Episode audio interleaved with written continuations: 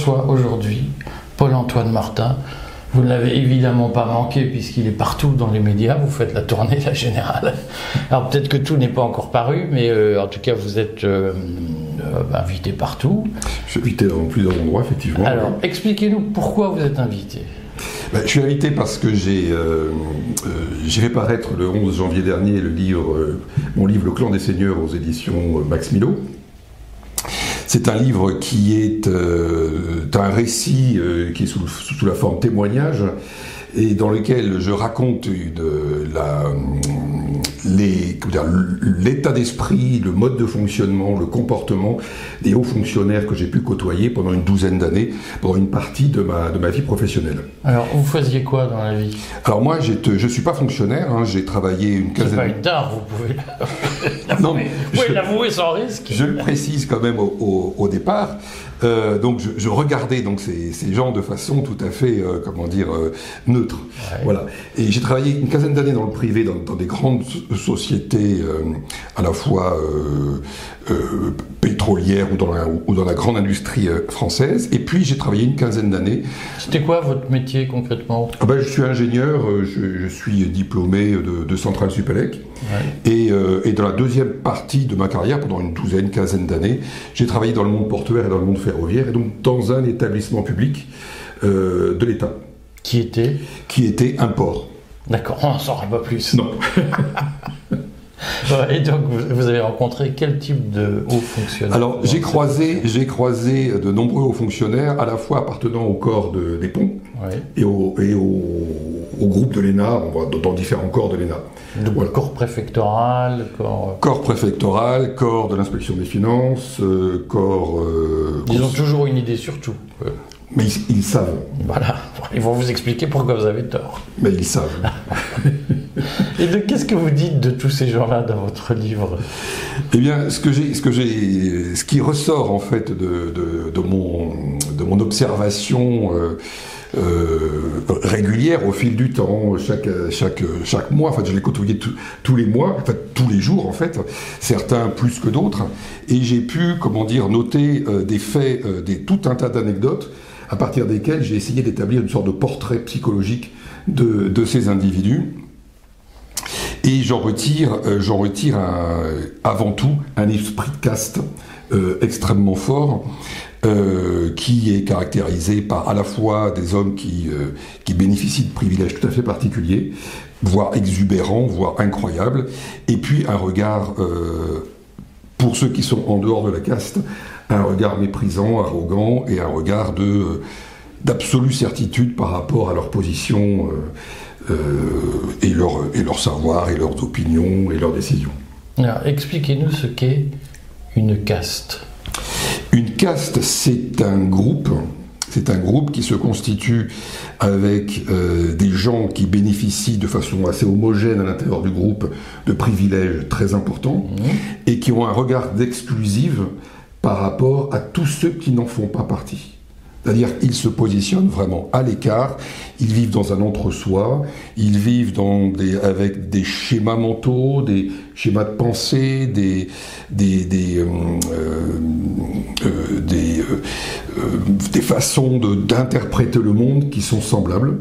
Et ils ont un regard par rapport aux gens qui sont à l'extérieur de la caste qui est un regard de, plutôt hautain, plutôt de supériorité. Alors concrètement, par exemple, donnez-nous un exemple de, de privilèges et de sentiment de supériorité de ces hauts fonctionnaires que vous avez euh, croisés et que vous brocardez. Que, vous que, je, dénonce. C'est l'état d'esprit, c'est l'état d'esprit que je dénonce. Alors je ne dis pas que les hommes sont mauvais quand ils rentrent dans, le, dans ce système-là, mais euh, le, le, système finit par euh, pervertir nombre d'entre eux et les, et les transforme en, en, personnages qui peuvent être assez peu, assez peu agréables à, à côtoyer. J'ai côtoyé, alors je vais, répondre à votre question, mais j'ai côtoyé. Des, il fait l'énard qui non. Des hommes qui euh, euh, ont, dans ma carrière, qui ont, qui ont, fait partie et qui font toujours partie du corps des ponts, par exemple, mais tellement brillants, tellement bons, tellement euh, pleins de conviction et, et envie de servir l'État, qu'ils ont été malheureusement évincés et ils sont partis dans le privé pour faire des carrières internationales. Donc c'est vraiment paradoxal. Bilan, j'ai plutôt trouvé des gens euh, qui n'étaient pas forcément, qui n'avaient pas forcément foi dans le pays, restant en, parmi ces hauts fonctionnaires, et j'ai vu à l'extérieur des gens qui sont partis, qui eux, par contre, avaient une, grande foi. Alors, quel type de, de, de, de grande de grands privilèges. Ah bah le, vous a choqué. Le plus grand privilège que j'ai vu, le plus exorbitant, le plus incroyable, c'est l'impunité. Qu'est-ce que vous appelez l'impunité? Alors, euh, pour moi, l'impunité. Je vais quand même vous taquiner un peu parce que. Ah mais je veux bien. Je, sais que pour l'opinion, c'est facile de dénoncer l'hierarchie. Je le fais. Le, courrier des stratèges parle beaucoup de la caste, mais est-ce qu'il y a vraiment une impunité? Oui. Alors, dites-nous un exemple d'impunité. Un exemple d'impunité. Euh, j'ai côtoyé. Alors, je, je, vais vous en donner deux. Allez-y. Un premier, euh, j'ai eu à connaître donc un, un dirigeant d'un établissement public important dans le, dans le, euh, en France, qui a été nommé donc sur un outil industriel de grande envergure avec un, un impact socio-économique très large sur une région. Cet individu totalement autiste à, tout conseil, à toute, euh, toute euh, totalement fermé, on va dire. Fermé. Autiste. Bon. Parce qu'après, je reçois des commentaires de pardon. Ah, fermé, contre les autistes. Fermé, c'est pas mon, objectif, mais fermé à, tout conseil, à toute innovation, à toute créativité, etc. Et il est resté comme ça à prendre donc ses décisions. Euh, en lui-même pendant plusieurs années et il a littéralement envers et contre tout envers et contre tout, et je vais vous dire pourquoi envers et contre tout. Euh, et au bout de, de 5-6 ans, qui était la durée de ce mandat, il a détruit l'outil économique qui a perdu 30% de son activité. Ce qui est quand même extraordinaire, et, c'est un, ouais, c'est un véritable exploit. Pourquoi C'était dû à quoi cette, euh, ce, côté buté, on va dire? Alors, à la fois, il savait, hum. et il voulait faire tout seul. Et ils se savaient protégés. De toute façon, ces gens-là, c'est pour ça que je parle d'impunité, ils se savent protéger. C'est-à-dire qu'il sait qu'il ne craint rien, quelle que soit la décision qu'il va prendre. Et il ne craignait à ce point rien que un ancien ex-premier ministre très charismatique a essayé de le déloger parce qu'il commençait à faire du mal dans la région. Il n'y est pas arrivé. Il a buté contre le corps des ponts et le corps des ponts a maintenu, euh, son membre dans le poste en question ça montre bien à quel point même le politique n'arrive pas à déloger des individus qui peuvent être défendus par des, instances aussi... Euh, oui, mais ce que vous nous dites, c'est qu'au fond, l'impunité, elle n'est pas... C'est pas un problème lié aux personnes. C'est lié au fait qu'il y a des grands corps qui sont plus puissants que les décisions politiques. Ils bénéficient, étant membres en fait de ce corps-là, ils se savent intouchables. Ce qu'on appelle le deep state. C'est-à-dire des, États dans l'État qui dirigent l'État à la place des élus. Et qu'est-ce que vous dites euh, Parce que je, vais comme vous taquiner. Mais c'est ce que j'attends. Euh, au fond, le sujet qu'on a, c'est qu'il y a trop d'États. C'est pas qu'il y a des, gens butés, il y en a partout. Je veux dire, c'est pas hmm. propre aux énarques. Il y a aussi des petits fonctionnaires à qui vous dites fais pas comme ça et qui éternellement comptent. Et vous ne pouvez pas les virer. Voilà, il faut pas. Je, vais présenter autrement. Ce, dont je me méfie dans le discours anti-énarque que moi-même je porte, c'est le côté oui, mais le problème, c'est les énarques et les petits fonctionnaires, eux, c'est des braves gens et qui, sont géniaux et ils sont étouffés par des puissants qui. qui Moi, je pense qu'il y a aussi des petits fonctionnaires qui sont bêtes, feignants, euh, de mauvaise foi, bornés, etc. Euh, et, pas seulement fonctionnaires, enfin, dans toute la société. Dans toute la société. Au fond, ce qui pose problème, c'est pas les gens, c'est le fait que la République soit désormais pilotée par des corps de fonctionnaires. Tout à fait. Et que l'État se mêle de tout, avec des fonctionnaires qui euh, sont protégés, qui se protègent entre eux. Mais tout à fait, c'est exactement ce que, je, ce que j'ai identifié, et des politiques qui n'ont pas le pouvoir de corriger ou d'encadrer euh, ces grands corps qui vont effectivement avoir un, un, pouvoir euh, qui est exorbitant aujourd'hui. Comment vous expliquez que les politiques n'aient pas ce pouvoir? Alors, à la fois, je pense qu'ils sont. Euh, ils n'ont pas la force aujourd'hui de, euh, de, se, de se confronter à ces, à ces corps-là qui ont aujourd'hui une, une, puissance qui dépasse celle des ministres, par exemple.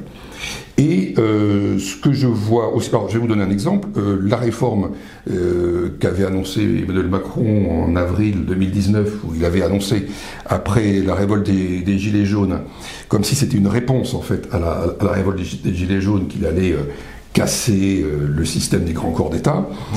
Il a fait quelque chose par rapport à l'ENA, qui est, qui est ce que c'est, et puis il a buté contre le corps des mines et le corps des ponts, qui, qui, euh, qui lui a répondu non. Nous, on n'accepte pas, on veut garder notre position euh, absolument euh, unique et tout à fait distincte de l'ensemble des autres corps. Et vous, vous pensez qu'il aurait fallu supprimer le corps des ponts et le corps des mines? Moi, ce que je crois, c'est qu'il faut supprimer le corporatisme. Y compris le corps diplomatique, parce que j'en profite aussi pour taquiner certains de nos lecteurs qui disent ah, Macron, l'énarchie, etc. Mais quand on, Macron a dit on supprime le corps diplomatique, euh, plein, de, plein, de, ceux qui disaient euh, ah bah l'énarchie ont dit ah oui mais alors euh, le, mm. le, corps diplomatique faut le protéger. Euh, oui tout à fait. donc, Moi je suis contre effectivement un fonctionnement corporatiste poussé à l'extrême comme il est aujourd'hui à la tête de l'État parce que il pervertit les hommes il, et il pervertit le système. Et c'est ça, le, je crois, une des grandes faiblesses aujourd'hui de notre État, et de une des causes probablement aussi de la situation dans laquelle nous, nous sommes avec des effondrements de l'administration dans, tous les domaines. Mais alors le sujet, est-ce que c'est supprimer les grands corps de l'État? Je n'ai aucun problème là-dessus, que... Bref, euh, mais est-ce que le sujet, ça se limite à supprimer les grands corps de l'État? Ou est-ce que le sujet, ce n'est pas réduire le périmètre de l'action toxique de l'État et de ses corps? Parce que je vais vous dire ce qui va se passer. On va supprimer les grands corps, mais ils vont se reconstituer. Ce qu'on a chassé par la, la, porte reviendra par la fenêtre. Est-ce que le problème, ce n'est pas que l'État se mêle de tout aujourd'hui? Alors, moi, j'ai une autre idée aussi, c'est que je suis revenu, je me suis intéressé à la période euh, 1939-1946, mmh. avec euh, un, un, un, personnage euh, de, de, de, grande envergure, un homme qui a été ministre de l'Éducation euh, pendant le Front populaire, Jean Zay, mmh. qui, euh, en 39 a, a, vécu la débâcle et en 40 a été euh, interné par les milices françaises, et puis a eu le temps de euh, s'interroger sur la raison du, du, revirement à 180 degrés de l'ensemble de la classe des, des hauts fonctionnaires, mmh. qui portait allégeance au, au, Front populaire et qui tout d'un coup a porté allégeance, comme un seul homme, au, euh, au maréchal Pétain. Et il a réfléchi pendant que 1, 2, 3 ans, euh, et il a laissé des traces qu'il a pu euh, transmettre au général de Gaulle, qui a créé avec Michel Debré en 46 euh, l'ENA. Sur des bases en fait d'un recrutement tout à fait intéressant et qui n'existe plus aujourd'hui, qui qui était basé sur deux deux grands paramètres, à la fois recruter sur une aptitude intellectuelle capable de gérer la complexité. Ces gens-là doivent effectivement avoir cette aptitude intellectuelle euh, hautement poussée, mais aussi avoir une, des qualités humaines tout à fait particulière et il, euh, citait euh, le courage, il citait l'abnégation, la, la, foi dans le pays, etc. etc. Aujourd'hui, on ne recrute plus du tout sur ces, euh, sur ces critères-là ou sur ces qualités personnelles-là. On va recruter uniquement sur des, des qualités intellectuelles. J'ai aussi un peu fait l'ENA. On oui. recrute aussi sur l'adhésion à l'idéal européen, de, au sens de l'Union européenne, l'adhésion à la mondialisation, sur la capacité à soutenir des discours, la France n'est plus rien sans l'Europe, euh, le multilatéralisme, etc. On recrute aussi sur ces bases idéologiques, en réalité. Ça, ce sont des bases idéologiques, oui. Le recrutement, euh, à, l'époque, il était sur des, qualités humaines. Des qualités humaines prouvées par une expérience. Jean Zay était allé, et le général de Gaulle, allait jusqu'à préférer recruter des gens qui avaient pu passer par des camps de prisonniers ou qui avaient bah, effectivement fait la résistance, etc. Donc là, on avait des gens qui étaient effectivement forgés à l'expérience de la vie, à une expérience dure, et, euh, ils étaient forcément plus euh, comment dire, plus, plus, plus solides pour défendre leur pays par la suite dans le cadre. Et ils étaient imprégnés de conviction. Aujourd'hui, moi, ce que j'ai vu parmi les, les hauts fonctionnaires que j'ai croisés, c'est que le mot de conviction est plutôt une tare, et la grande qualité, c'est d'être souple. La souplesse, c'est la grande qualité, être capable de changer de conviction du jour au lendemain pour adhérer à un discours. L'obéissance. C'est l'obéissance. À une idéologie, euh, idéologie qui peut changer du jour au lendemain ou, euh, ou en fonction des hommes que l'on sert. Alors, je, vais quand même reprendre, parce que moi, tout le monde sait, mes lecteurs le savent, que je, dénonce la culture de l'obéissance dans la haute fonction publique. Euh, mais il y a un sujet de fond. Moi, par exemple, je suis passionné par les ports maritimes. D'ailleurs, je fais une révélation euh, sans intérêt, parce que j'étais à l'ENA, j'ai bataillé pour les ports maritimes. Euh, est-ce qu'au fond, si on regarde, la, France a une exposition maritime extraordinaire, et elle a des résultats en termes de trafic portuaire totalement déplorables par rapport au port de Rotterdam, au port d'Anvers. certains bateaux préfèrent aller jusqu'à Rotterdam et pour que la marchandise soit ramenée à Marseille par voie de terre, c'est-à-dire avec des camions, euh, parce que le port de Marseille je vois, vous connaissez bien le sujet. est tellement noyauté par la CGT et par l'État que euh, c'est insupportable. Oui. À tout le monde sait qu'il y a une mafia des dockers à Marseille qui euh, fait régner la terreur. Est-ce que le sujet, ce n'est pas qu'il faut à un moment donné sortir la politique portuaire du domaine de l'État Est-ce que ce n'est pas l'État et cette croyance des hauts fonctionnaires dans la route, dans la terre, et cette méfiance qu'ils ont vis-à-vis de la mer, qui empêche les ports maritimes de se développer? Et au fond, est-ce que le sujet, c'est pas la bêtise des énarques que vous avez croisé, c'est le fait que le fait que l'État s'occupe de politique portuaire tue la politique portuaire? Euh, je, crois que la, politique portuaire est stratégique et doit être un, sujet d'État. Elle est absolument stratégique. Par contre, un sujet d'intérêt général. Et un, sujet d'intérêt général. L'État n'est pas le seul porteur de l'intérêt général. Non, et des régions peuvent, peuvent les porter aussi. Mais comme vous l'avez dit, plein de gens brillants qui sortent de l'école des ponts sont partis dans le privé parce qu'ils croyaient à l'intérêt général. Oui. Donc des entreprises peuvent croire à l'intérêt général. Oui, mais ils sont partis dans, des entreprises où là, l'intérêt général, euh, c'est plus l'intérêt général, c'est l'intérêt de l'entreprise. Mais ils croyaient à l'intérêt général. Bon, mais déçus, ils sont partis. Euh, je crois que euh, les ports sont tellement stratégiques qu'ils doivent rester dans le giron de l'État. Seulement, il faut que l'État s'en occupe. Et il faut que les, gens qu'ils positionnent dans, les positions de décision s'en occupe euh, et, et, gère ces ports. Quand vous avez dit tout à l'heure effectivement que les navires euh, font le tour de la France et, rejoignent le Benelux et, l'Allemagne, je cite, je cite deux chiffres que vous avez certainement vus en, début de mon livre. Euh, entre 2000 et 2019, l'évolution du trafic portuaire a été de 0,25%. C'est catastrophique. L'évolution du trafic maritime mondial a été de 100% sur la même période. Or, les échanges commerciaux sont portés par le trafic maritime à 90%.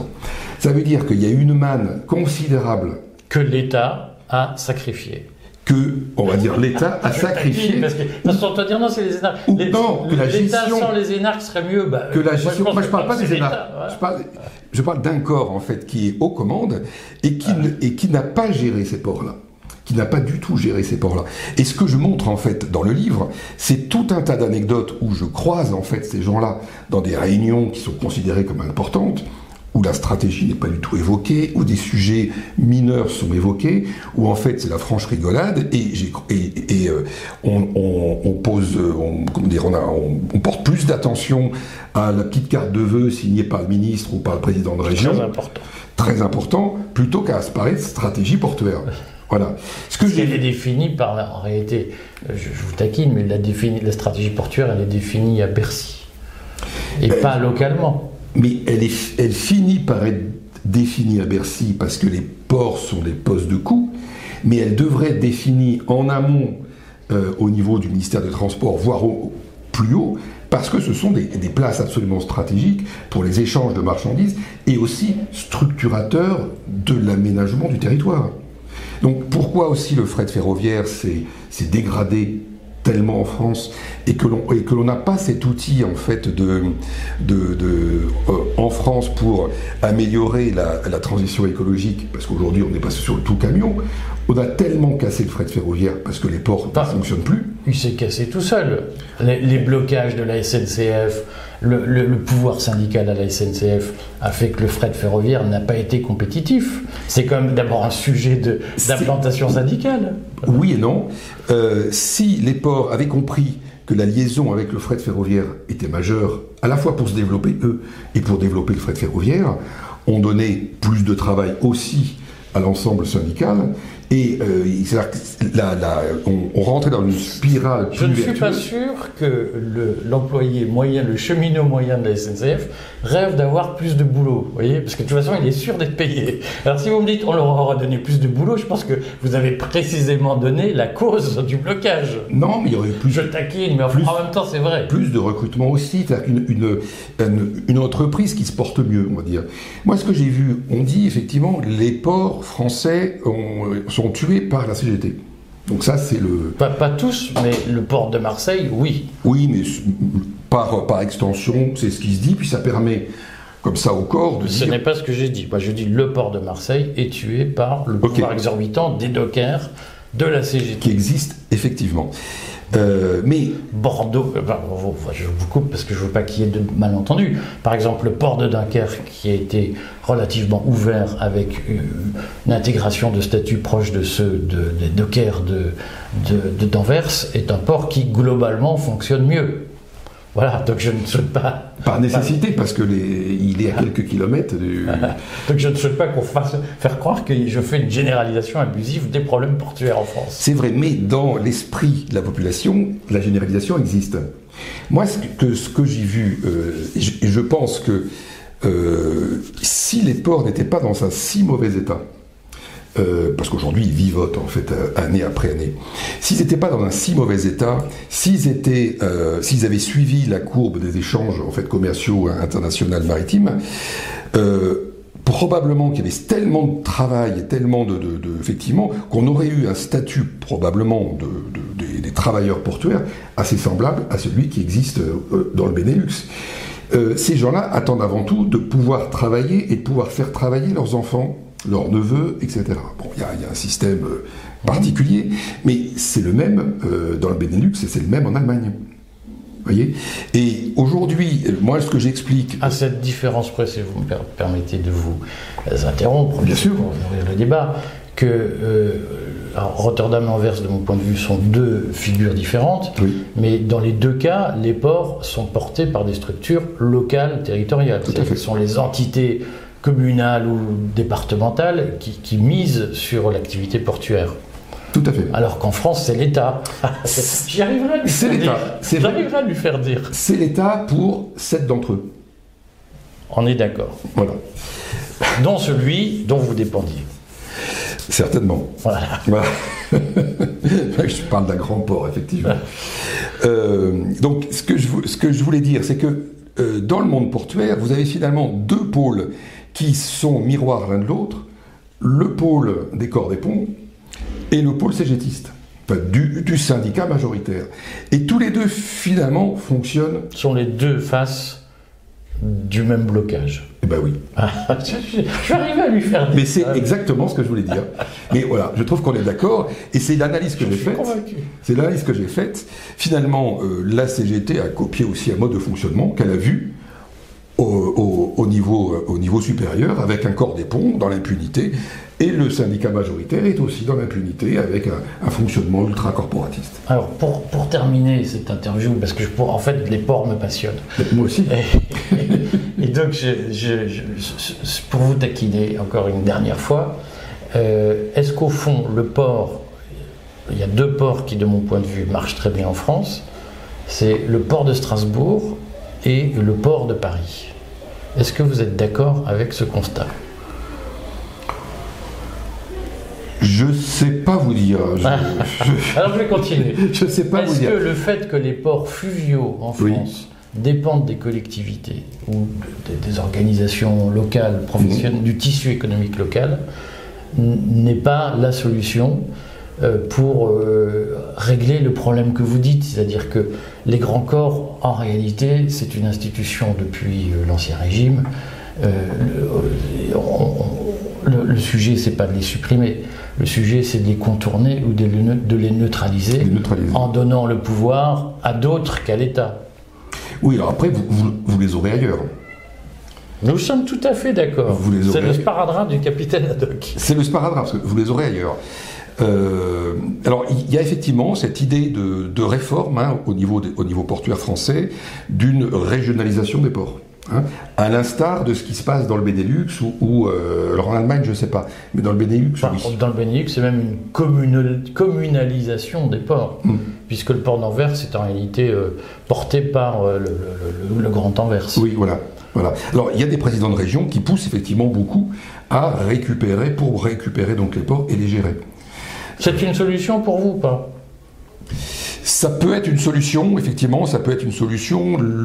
Tout, le diable sera dans le détail du transfert. Parce que, vu le, montant des investissements à réaliser, le montant des rattrapages à réaliser, et, la, quantité de réformes à réaliser, euh, c'est pas forcément un très beau cadeau. Alors, on va conclure, mais je vais donner ma conviction, mais vous, vous allez rebondir sur ma conviction.